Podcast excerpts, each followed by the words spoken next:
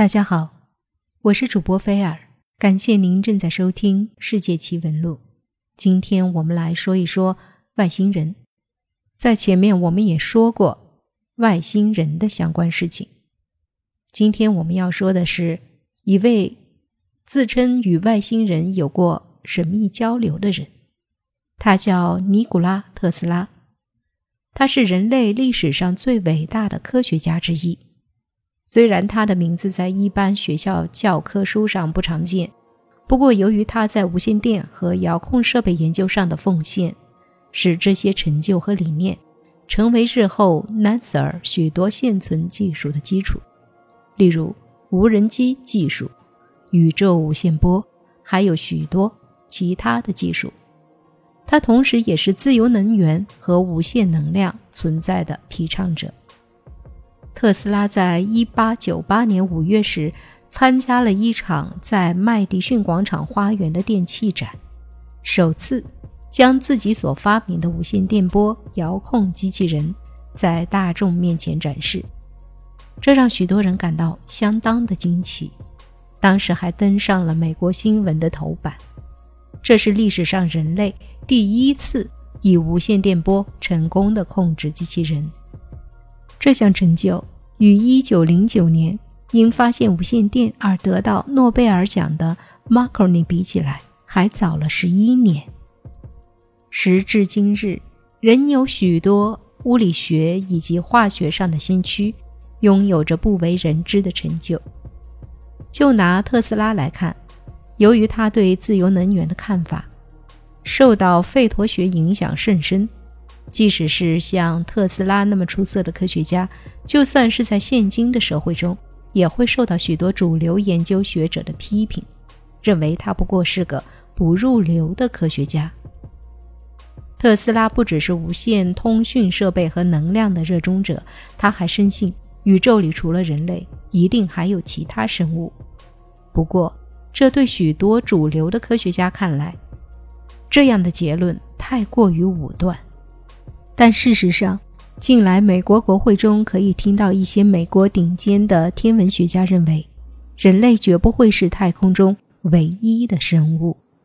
此外，也有许多科学家和军事人员曾经告诉过我们，人类在宇宙里并不孤独，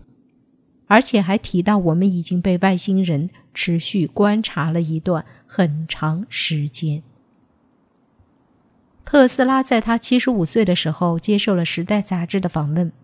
当时提出了下面的看法。他说：“我觉得能够和宇宙间其他生物沟通是最重要的事，这一天一定会到来，而到那时我们会发现他们是宇宙间另一类人种，跟我们一样有工作、有困难、有痛苦。”这样的发现一定会带给人很奇妙的影响，并且会成为一个宇宙国，就像现在的人类一样。很少人知道，在一八九九年时，他在自己科罗拉多的 Spring 实验室里发现了外星人的无线电波讯号。当时，许多通讯学家认为他疯了，而事实上。当时没有任何人知道宇宙无线电波的存在，这样我们多少能体会特斯拉在当时一定感到相当的孤独，而不被人所了解。黑骑士卫星直到一九三二年才被科学家证实。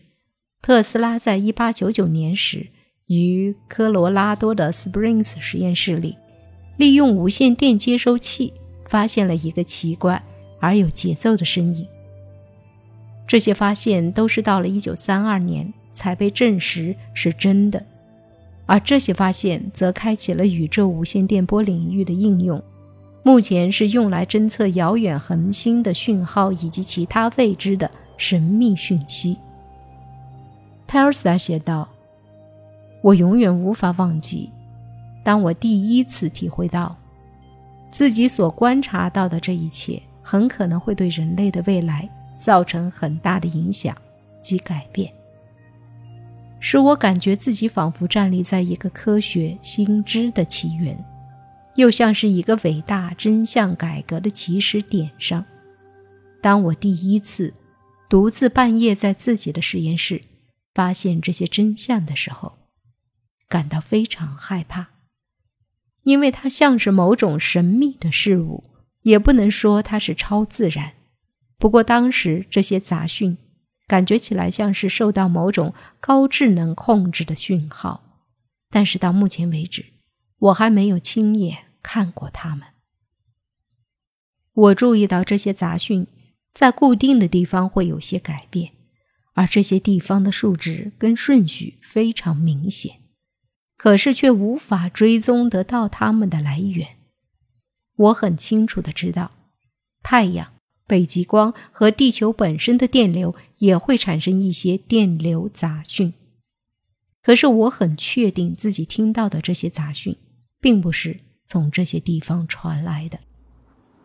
从我过去的经验推测，这些杂讯很可能是从外太空传来的。我当下有一个想法：这些杂讯很可能是受到某种高智能生物的控制。虽然我无法解读他们的意思，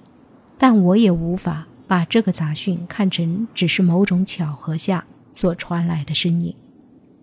我心底有一个很大的声音，不断的告诉自己，我听到的是从另一个星球传来的问候。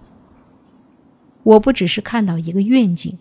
而是从一个庞大真相那里取得了一个真实的信息。特斯拉相信这个讯号是从火星传来的。下面是他另一段的声明。其他人可能会觉得我这个想法很愚蠢，或是把这些当成个可笑的笑话，就是可以和那些住在遥远外太空的邻居交谈，比如火星人。自从我在科罗拉多 Springs 的实验室里第一次发现这个杂讯时，就有这种深刻的感觉。当时除了我的实验室可以发送出半径超过几英里的信号之外，附近区域都不可能是会发送出无线电波的区域。此外，我所发出的电波都是在理想状态发送的。我非常清楚自己所发射出的电波信号是什么，所以这些被记录下来的杂讯特征不太可能是从地球本身发出来的。而且，我也已经把太阳、月亮和金星的干扰排除了，就像我先前。所提到的这个信号是由一串重复且规律的数值组成的，让我相信这些信号一定是从火星发送过来的，因为它是离地球最近的一颗行星。根据美国物理协会的资料显示，特斯拉对以上的发现下了一个结论：那些杂讯，或者说这些奇特的非自然信号，确实是。外星人想要跟地球交谈的证明，这些是泰尔瑟认为他自己截取到从外太空传来的外星人信号的其中一个片段。他在里面提到，就算只是最简单的沟通方式，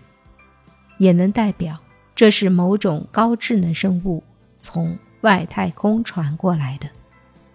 当我看到这些资讯时，我马上想到 NSA 的档案，里面也提到一些从外太空传来的奇怪信息，就像前面所说的。今天我们很确定这些信息是从外太空传来的，可是只能假设它们是从某个行星、恒星、彗星或是银河传来的无线电波，但绝不是 ET。在一九三二年确认这种说法之后的三十年，